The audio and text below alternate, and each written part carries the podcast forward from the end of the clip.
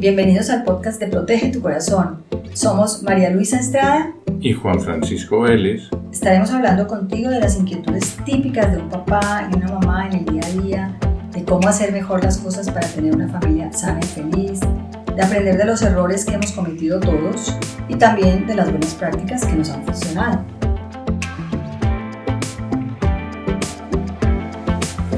Hola a todos, ¿cómo están? Por aquí nuevamente con ustedes, con un nuevo invitado que les traemos hoy. Es Carlos Santiago Cano Rodas. Carlos Santiago es, primero que todo, papá y esposo. Es terapeuta familiar y desde hace 20 años da conferencias. Pero hay que saber cuántos años tiene Carlos Santiago. Entonces, antes de que te siga presentando, Carlos Santiago, saludémonos primero. ¿Cómo estás? Muy bien, muy bien. Feliz, María Luisa, de estar en este espacio con ustedes. Recuérdanos cuál es tu edad. Bueno, pues a ver. Hace rato me preguntaban eso. 39 años ya. 39, ok. Ah, y no he podido aceptar el hecho que ya me digan señor. En No. los talleres en las charlas, pero, pero bueno, hay que aceptarlo. Es que cuando a uno no le preguntan eso desde hace mucho tiempo, lo olvida. Esa es una cuestión, Claro. además, eh, de tipo de, de deterioro. Pero es que, a ver, ya se va a entender por qué, por qué pregunto la edad, porque resulta que Carlos Santiago empezó a trabajar con nosotros en Protege tu Corazón cuando tenía 17. 17 años, así es. Exactamente, entonces por eso es que pregunto la edad, porque por eso esto de que 20 años dando conferencias cuando tienes 39, pues la verdad es que sí, son muchos años dedicados a eso. Y todo empezó cuando resulta que tú estabas recién salido del colegio y fuiste a nuestra oficina de Protege tu Corazón. Y bueno, yo me acuerdo de haber estado ahí que me- dijiste, yo quiero ser parte de Protege tu Corazón, yo quiero ser un instructor de Protege tu Corazón. Y nos lanzamos, ¿no? Y empezamos a capacitarte y empezaste a, dar sesiones a grupos de, de niños un poco más, pues que fueran más pequeños, como tipo 11, 12 años. Y así pues empezó toda una experiencia, toda una aventura que marcó mucho pues lo que es tu profesión y tu presente, ¿no? Cuéntanos un poquito. es. Bueno, pues yo conocí Protege tu Corazón a los 16 años, tal vez a los 15, en el colegio. Y pues eh, esa visión de la sexualidad, del ser humano, de la familia, del amor, me, me tocó, creo que hizo como sentido pues todo lo que en la casa había visto de otra manera. Y pues me identifiqué plenamente con el programa. Yo recuerdo que fue una, en una charla en el colegio en décimo que yo, por, por un momento claro, me vi como en un futuro haciendo, haciendo eso mismo con los adolescentes. Y ahí fue cuando ya eh, pues, empezamos a ver la idea, ¿cierto? Y, y recuerdo ese, ese encuentro, claro, en su casa y en la oficina contándoles pues que quería ser parte de, de- de este movimiento. Ajá, exacto. Y entonces pues así fue que empezaste y, y luego en el año 2007 ya incluso fuiste director ejecutivo de pues de la corporación. Bueno, hay, hay que tener en cuenta que además yo empecé una carrera de Derecho, pero definitivamente eso fue tan impactante la experiencia en Protege tu Corazón y, y en, el, en la asesoría de adolescentes, a papás, pues que un rumbo a mi carrera, enfocándome en la terapia familiar, en, en la asesoría a familias, en el desarrollo, en varios temas pues que hasta ahora me tienen bien ocupado. Exactamente. O sea sí. que podríamos decir, Carlos, que del tema que vamos a hablar hoy, que es el apego con el niño, Sí. de la madre, el padre o alguien que sea como una persona que haga de papel principal, tú te apegaste, te apegaste mucho a Protege tu Corazón. Sí, sí, sí, Influyó- influyó un apego mucho. seguro, Protege tu Corazón. Exacto. Pues, sin duda. Exacto. Entonces, Y bueno, creo pues que así ha sido para muchos adolescentes a los que hemos tenido la oportunidad de, de llegar a tiempo. ¿te parece que sí se logra eso? Sí, sí, sí, sí. Mucho cariño, Eh, hace ¿cierto? poco estuve en Cartagena en una conferencia a unos papás de, de la red de colegios a los que ahora pertenezco. Sí. Y pues me acercó una mujer ya, mm, bueno, muy joven todavía, pero ya pues con tres, cuatro hijos tal vez. Y me decía que ella le había dado un taller cuando estaba en séptimo. No. Entonces, Sí. me preocupé por lo de la edad, pues, pero, pero fue una experiencia muy bonita saber que ella se había apoyado mucho en el programa y que también ciertos vacíos que pronto había tenido en la adolescencia, en su casa, pues compensó de una manera muy directa, ¿Qué o porque no? tenía respuestas a tiempo, de una persona confiable, una persona segura. Esa es la diferencia pues en este caso. Oye, ¿y ella ya era mamá de, de qué? ¿De niños de qué edad? Eh, la niña mayor de ella tiene nueve años. Wow, increíble. Años tal vez. Increíble. Imagínate. Qué experiencia tan bonita. Muchos años. ¿Y qué otra cosa sí te ha pasado? Bueno, pues eso, eso eh, aquí en Colombia. También recuerdo el caso de una chica de Ecuador me escribió una vez un correo. Eh, yo todavía creo que hacía parte de Proyecto Corazón en ese entonces y aún somos muy buenos amigos. Pues ella me escribe con frecuencia, me cuenta sus cosas, sus preocupaciones, las dudas que tiene con la crianza de sus hijos. Entonces, fíjate que estaba formando una relación de confianza y de disponibilidad que es una característica fundamental en el apego seguro Claro. la disponibilidad y la confianza, esa cercanía y, y- y saber que esa persona que te está escuchando está entendiendo esa necesidad afectiva por la que tú pasas en ese momento. Entonces, estoy completamente de acuerdo con lo que dice Juan. Los educadores, eh, un programa como Protege tu Corazón, eh, muchas veces un experto, un preceptor, un tutor, puede también ser esta figura de apego de la que estamos hablando hoy. Exacto. Y ya que hablas de eso, Carlos, eh, la pregunta que te haría es, ¿y puede llegar otra persona o institución a suplir o un poco a compensar la falta de apego con padres o la, la persona que haga sus veces? Pues realmente con las instituciones no. Eh, el apego es un vínculo personal, un vínculo humano, Claro, que forma por esa sintonía afectiva que tú tienes con las necesidades del otro. Una institución pues no, no puede hacer eso, pero sí se conocen personas en instituciones. A todos nos ha pasado, a todos quienes trabajamos en educación, tenemos historias de ese tipo, eh, estudiantes a los que hemos podido llegarles un poco más, con los que hemos formado una relación de confianza, de amistad, de confidencialidad y todo esto pues va dándole forma a relaciones que ayudan y que según Bowlby, pues uno de los teóricos más importantes en la teoría del apego, son personas que hacen la diferencia en la vida de esa persona, elevan el potencial y le muestran cosas pues que quizás en otras circunstancias nadie más pudo mostrar. Por ejemplo, un niño que nace y por cualquier circunstancia llega a un orfanato. Pues el orfanato es una institución, pero esa institución pues tiene muchas personas que en este caso atienden a niños y a niñas. ¿Qué efectos puede tener eso en comparación con un niño o niña que crece en un ambiente de, de familia, de hogar? Carlos. Bueno, ahí estás tocando un caso que creo que hace la diferencia que la teoría lo ha tratado de mostrar, es precisamente cuando hay un niño institucionalizado que no ha podido desarrollar esa relación de confianza a lo largo de los años. Entonces, los niños que han sido institucionalizados son niños que precisamente, pues por distintas circunstancias, están privados de ese vínculo, porque la institución, pues, de alguna manera, eh, sí trata, pues, de mm, suplir unas necesidades básicas de alimentación, de cuidado, de vestido, pero mm, lo que ocurre a nivel emocional solo se puede eh, suplir o se puede responder a esa necesidad de manera personal, de manera vinculante, una relación de una persona que es sensible al otro, que es sensible a sus necesidades emocionales, que se puede poner en el lugar del otro, que desarrolla una relación de empatía. Esa es una característica fundamental en el, en el apego seguro. Es Y- difícil desarrollar una, una relación con personal que va y viene, es flotante, trabajadores sociales, psicólogos, eh, terapeutas ocupacionales y demás. Y, y lo que va dejando eso es un vacío precisamente de esa relación que es predecible a lo largo de la vida y que son las personas que sin duda nos vienen a la mente cuando tenemos una necesidad de cualquier tipo. Esas personas son, las que hacen la diferencia en el, el vínculo, eh, dan una base segura desde la cual se pueden mover pues en el mundo, como lo diría John Bowlby. Y hay una cosa, Carlos, que me acuerdo de una ciudad de México con una persona que tuvimos pues un contacto así efímero, pero que en un momento dado cenando comentó que con sus padres no había tenido una buena relación. Bueno, digamos que mm, sí la había tenido normal, pero según él no suficiente, y que eh, él le debía a, a lo que era a la relación que mantuvo con los grupos de una parroquia y probablemente con un sacerdote. Y eso, ¿cómo lo ves tú ahí está ese vínculo personal.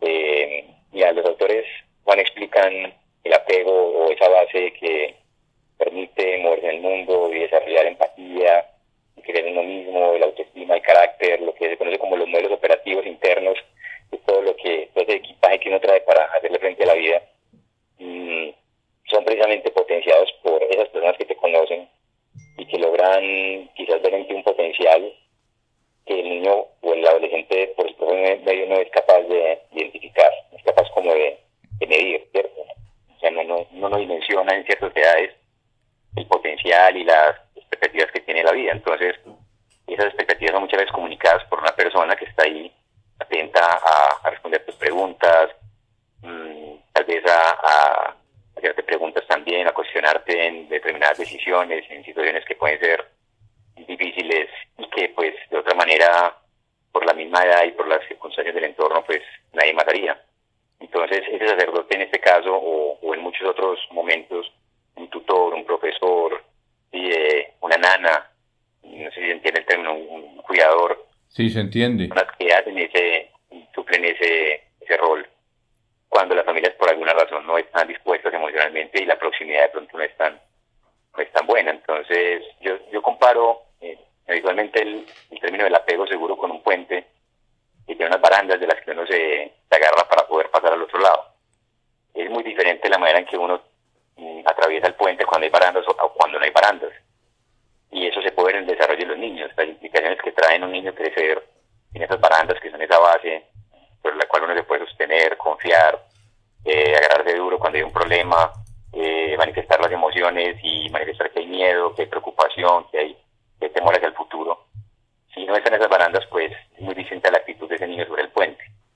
Entonces ahí es donde se unen las dos conductas que son claves en el apego y, son la, la dimensión afectiva, eh, del cuidado, de la protección, y que eso es lo que permite precisamente la segunda conducta, que es la conducta de exploración.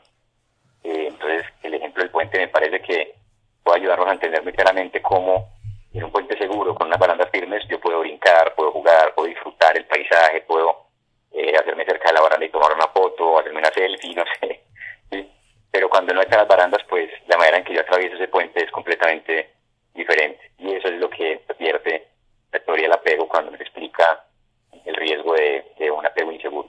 Está muy bueno ese ejemplo, es excelente. Mira que cuando hablabas tú, me acordé de mi niñez, que íbamos casi que todos los fines de semana a lo que se llamaba Los Salados, ahí cerca del retiro. Sí, claro. Y había un bosque en aquel entonces y sobre el río había un tablón grueso, largo, firme.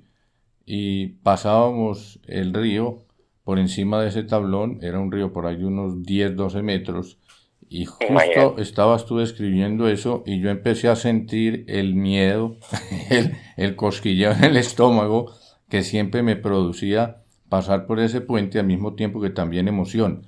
Pero yo lo proyecté mientras hablaba a una persona que no haya o no, no hubiera tenido ese apoyo, esa atención y que a, lo largo de la vida pues ese miedo se multiplica, se expande y, y va generando pues mucho estrés, mucho, muchas huellas negativas. Y para evitar eso, entonces, eh, eh, papá, mamá, ¿qué recomendaciones le les darías tú desde el inicio? ¿Y cuáles serían las etapas, primeros 10 años, los subsiguientes 10? ¿Qué, ¿Qué les dirías tú? ¿Qué aconsejarías? Bueno, hay unos momentos eh, claves que es como en el que el niño ya conscientemente, bueno, al principio pues de manera todavía muy, muy espontánea, eh, poco clara, pero empieza ya a desarrollar esa conducta del apego desde los primeros meses. De hecho, la teoría del apego pues está basada en unas investigaciones en niños hasta los 18 meses. Esos niños todavía no tienen una influencia de la cultura muy marcada, que no comparten de manera, mm, digámoslo así, o sea, no interactúan con niños de su misma edad del modo, sino que todo depende del cuidador principal, en este caso pues de la mamá o el papá de quienes maestren con él. Entonces esos son los momentos como más fuertes en donde el niño ya desde muy pequeño empieza a desarrollar una conducta de apego ya que manifiesta esa necesidad de la otra persona, ¿sí? Pero el, el apego es un sistema que se desarrolla a lo largo de la vida, durante todo el ciclo vital. Los autores dicen desde la cuna hasta la tumba.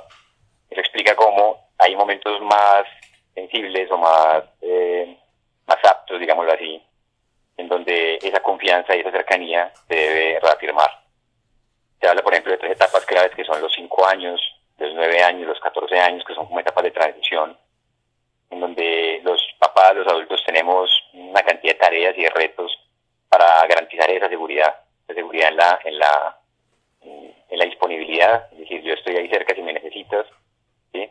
Y pues también eh, es una edad clave en la que el apoyo nuestro como adultos será muy bien recibido, hay mucha sensibilidad por parte del, niño y de la niña, y eso va garantizando pues que las etapas siguientes sean asumidas con exploración, con actitud exploratoria. A mí me, preocupa particularmente en los niños hoy, pues es una generalidad, pero creo que, que entendemos el ejemplo, mm, niños que tienen más temor a la exploración. ¿Y qué, cuál sería la exploración? Pues conocer gente nueva, participar en clase, participar en un, en un deporte nuevo, practicar un nuevo, un nuevo eh, hobby, ¿sí? aprender cosas nuevas, eso es, esa es la Por ejemplo, comer, la edad. comer, o probar sabores nuevos, ir a otra ciudad, perdón que te interrumpa. Exacto, todas las actitudes exploratorias, y cuando los niños no se sienten seguros, pues lo primero que se ve afectado es precisamente la actividad exploratoria. Hay una etapa clave en el, en el desarrollo de los niños y es la etapa que está entre los 7 y los 12 años, que precisamente es la actividad creativa y la actitud exploratoria, donde se fortalece el momento más sensitivo, digámoslo así, para la formación de la creatividad. Y en los niños que no tienen esa seguridad, que tienen temor hacia el futuro, que no saben cómo se va a desarrollar su vida en los próximos años, esa, esa actividad creativa precisamente se empieza como a cohibir. Se, se resta ahí ese potencial. Entonces ahí donde vienen, por ejemplo, las redes sociales, donde vienen las pantallas, donde vienen alternativas que dan una sensación de satisfacción, de estar con el tiempo ocupado, de pasarlo bien, pero que no necesariamente traen creatividad, traen eh, eh, construcción, digámoslo así. Entonces, eh, sí creo que hay unas implicaciones de veras cuando dejamos a los niños solos, cuando los niños crecen con la sensación de soledad y, cuando hay alternativas, pues como siempre las hay. Creo que el medio es bastante hábil en, ofrecer siempre un, como llenar un vacío de manera fácil. Ahora, hay una cosa que, que yo me pregunto, porque uno como que asocia apego con estar en brazos de la mamá todo el día, que la mamá le dé muchos besitos y lo... O bueno, hablamos de la mamá o la persona que lo cuida, ¿no? Eh, pero realmente eso no es lo que construye un apego seguro. ¿Qué es exactamente lo que le da a un niño, sobre todo volviendo un poco a, lo que son los bebés, ese apego seguro? Bueno, la ternura, el cariño, pues es, podría uno verlo como disponibilidad emocional, que estoy dispuesto ti, te estoy pensando, estoy pendiente de ti, te quiero, te beso pero es cierto, esto es un asunto más de temperamento que de apego. Las manifestaciones del cariño son distintas en cada vínculo mamá-hijo, papá-hijo, ¿sí? Lo importante ahí es estar cerca para poder interpretar ese, esas señales que el niño lanza. Entonces es como si tratara un lenguaje que yo estoy entendiendo y que la otra persona, mientras yo más esfuerzo hago por entenderla, pues más clara va a ser en su expresión. Claro. Eh, si yo lanzo un mensaje que es bien recibido, pues entonces yo sigo lanzándolo de una manera y eso es lo que va formando el vínculo. Entonces hay tres características que podrían como resumir lo que es una respuesta sensible. Y es la primera, notar, darnos cuenta. Eso implica cantidad de tiempo, estar ahí, estar disponible, porque si yo no estoy compartiendo con mi hijo, pues no me voy a dar cuenta de lo que le está pasando, no voy a dar como esos marcadores me están diciendo está triste, está contento, está deprimido, o algo, algo le pasó. Algo que creo que es fundamental, entender que el tiempo compartido va muy de la mano con esa primera característica de la respuesta sensible, que es el notar, darme cuenta de que algo pasa. La segunda característica sería la interpretación, pues comprender qué es eso que pasa. Yo puedo interpretar esto como, por ejemplo, puedo interpretar el llanto de mi hija como, como unas mañas o como berrinche o, bueno, o de diferentes maneras, como si una pataleta, pues como decimos aquí en Colombia, o lo puedo interpretar como un verdadero llamado de atención a un estado emocional que yo puedo atender como papá. Entonces la interpretación es clave yo puedo interpretar el silencio como grosería o como antipatía de mi hija, o lo puedo interpretar como que ella está esperando a que yo me acerque y, trate de leer ese lenguaje. Y por último, que depende de la interpretación, pues es la, respuesta. la respuesta puede ser, pues, o debe ser más bien inmediata, de acuerdo al tiempo del niño, que siempre es distinto al tiempo de uno. Los, los, tiempos transcurren distintos en los adultos a los niños o adolescentes. Eh, no es lo mismo para un adulto estar aburrido todo un día o estar preocupado todo un día a que esa misma sensación la tenga un adolescente durante dos, tres horas. La sensación puede ser distinta. Entonces, esa respuesta debe ser adecuada, de acuerdo a esa adecuada interpretación, y debe ser rápida. Eso es lo que caracterizaría una respuesta sensible.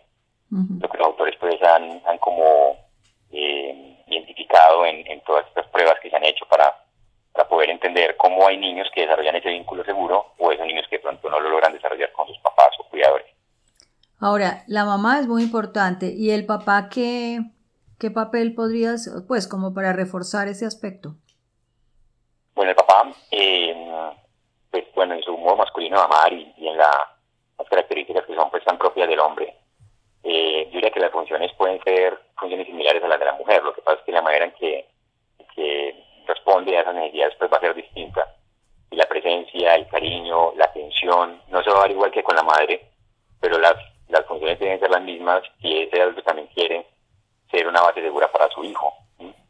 Eh, las estructuras familiares pueden variar, hay papás que pronto pasan más tiempo en casa, que trabajan en casa, mamás que están más tiempo por fuera, eso puede ser eh, algo pues más del, más del contexto de las circunstancias que cada niño tenga. Claro. Mm, pero sí es necesario que el niño siempre sepa que, como ella Volvi, pues tenga una o más figuras de las que se pueda agarrar.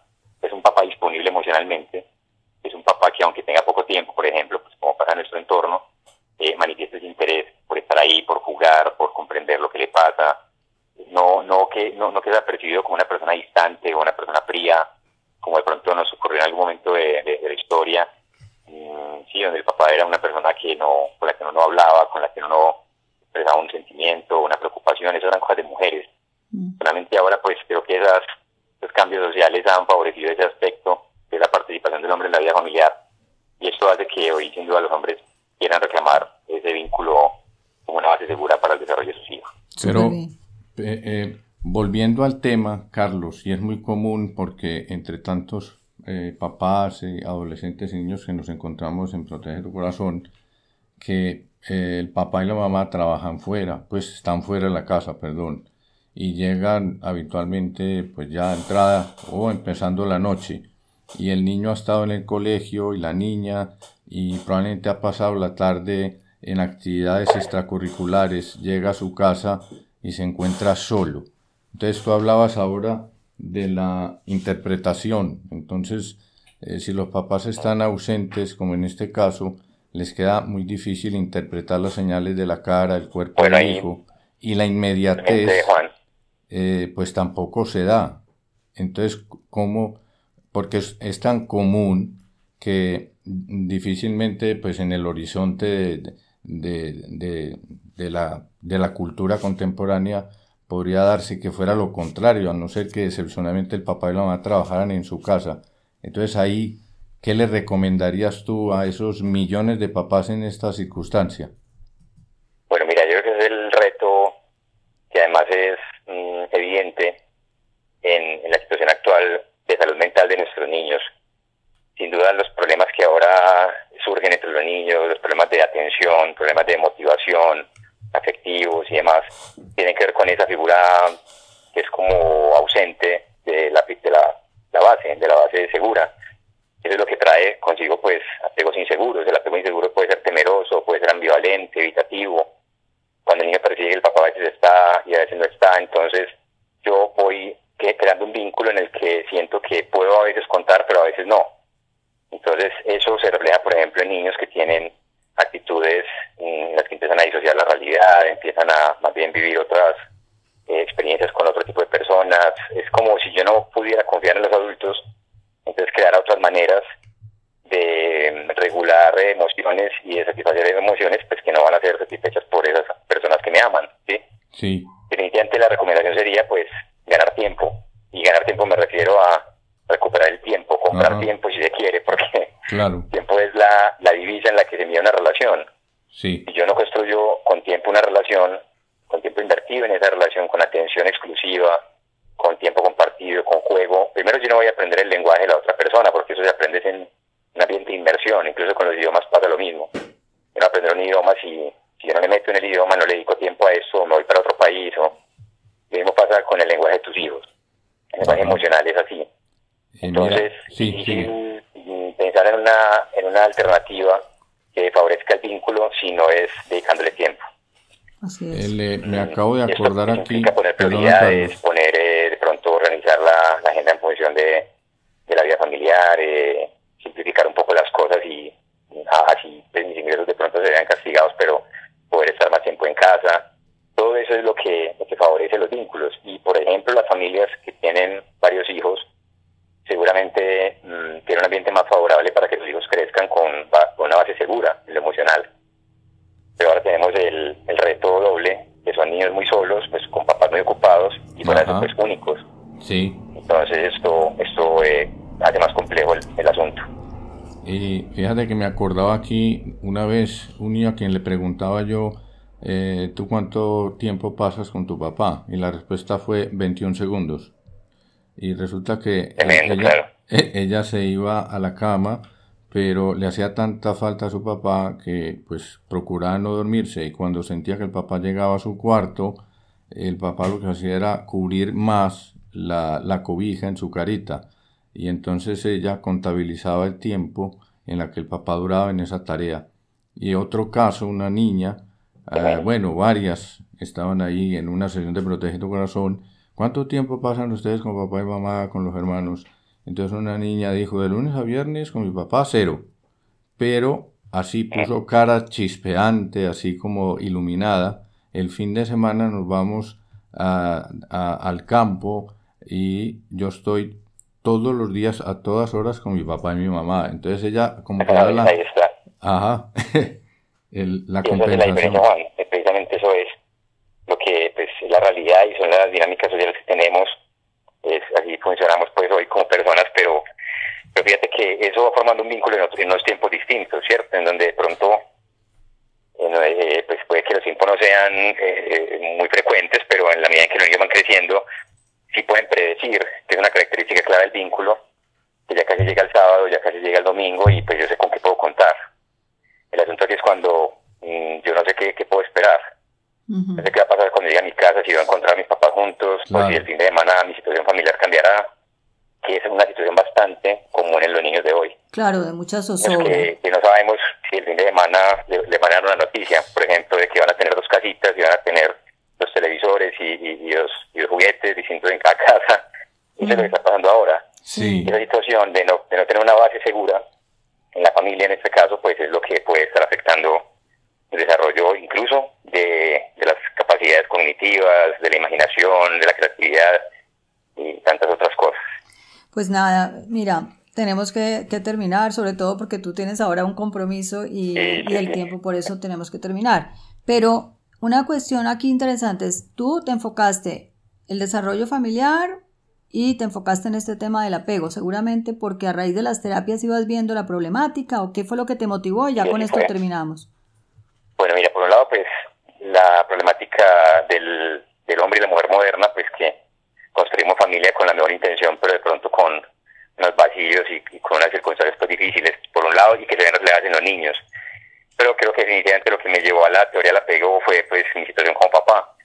Cuando yo tuve que hacerme más cerca de mi hija, pues por una serie de situaciones, cuando cuando hubo eh, ya una edad en la que yo podía dar sus necesidades de una manera más clara, creo que ahí fue cuando como me identifiqué con la teoría del apego y entendí que es necesario para uno como papá entender el impacto que tiene, el tiempo compartido, la función que cumple y el, y el amor pues que uno le, le, entrega a los hijos en su desarrollo pues personal y, en el futuro, ¿sí? Por ejemplo, eh, cómo transmitir el amor al matrimonio, el amor a la familia, el, amor a los valores, pues eso solo se logra a través del tiempo, el tiempo que uno le, le, le dedica a los hijos haciendo esas cosas y se manifiesta una persona que está luchando por ser feliz. Yo creo que no es gratuito el hecho de que muchos adolescentes estén formando sus criterios de la vida y el amor basados en series, basados en, otras experiencias, porque quizás la imagen que ven de los papás no es muy clara.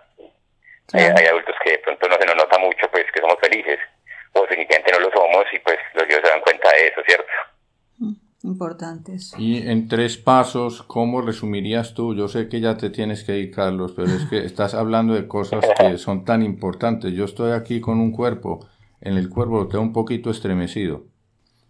Que en tres, en tres cosas, ¿qué le dirías tú para hablar en positivo a los papás para que eh, apliquen con sus hijos de manera urgente? Porque es que estamos hablando papás ausentes, uno, después poco tiempo con los hijos y, y tres pocos hijos en, en las familias. O no, divorcios también. Sí, sí, sí. Entonces, tres cosas o cuatro que tú puedas con las que puedas resumir todo esto en positivo. Mira, lo positivo, Juan, yo diría que es, mm, tenemos un poder que, que, quizás no dimensionamos, porque no, no tenemos muy claro el impacto que podemos tener en, en la vida de los niños cuando van creciendo. Yo creo que si no fuera más consciente de eso, aprovecharía más cada, minuto, tiempo, aprovechar y además cada fin de semana, cada historia que le cuentan a uno por enésima vez, cada cuento, cada oportunidad de jugar, ¿sí? Entonces yo pienso que pues la solución está en el aquí y en la hora. Eso es lo que realmente va a marcar las experiencias de nuestros niños y que favorecerán su desarrollo social, emocional y por lo tanto pues que formarán tarde o temprano un carácter y una, manera de, enfrentar el mundo, ¿sí? Entonces creo que, que mm, a veces los papás nos basamos mucho en que ya es muy tarde, ya perdí mucho tiempo, ya no es momento para volver a empezar, pero la misma teoría lo, lo reafirma. El vínculo se forma de la cuna a la tumba. Hay momentos más sensitivos, sí. Hay momentos en los que es más enrico lo que yo puedo hacer o tiene mejores efectos, en, pero, pero pues tengo la oportunidad hoy de, de mirar los lazos con nuestros hijos y ver qué tan, tanta seguridad les estamos proporcionando a, través del día a día. Pues creo que ese es un mensaje pues que, que no podemos perder de vista y, y hay que comenzar cuanto antes. Muy bueno, excelente, Carlos. Pues Carlos, eh, vas a tener que aceptar otras invitaciones para completar todo esto. Siempre podemos seguir hablando. Pues muchas gracias, de verdad, por aceptar nuestra invitación y a ver cuándo volvemos a conversar. Claro, claro que sí. Bueno, pues aquí... a ustedes y a todos por allá. Con mucho gusto. Un abrazo muy grande, Carlos. Y aquí nos despedimos. Si les gusta el podcast, no duden en compartirlo con los amigos para hacerle llegar esta información a más personas, aumentar pues esta influencia positiva que, que queremos que le llegue a todos. Y pueden seguirnos en nuestras redes sociales. Estamos en Instagram, estamos en Twitter con el perfil arroba protege 2 corazón también estamos en Facebook, también Protege Dos Corazón. Tenemos el blog donde hay muchos artículos muy interesantes que pueden leer, que les pueden servir, relacionados con muchos, muchos temas de los que trabajamos, ¿no? con alumnos y padres. Entonces, pues quedan muy invitados y hasta la próxima. Que estén muy bien.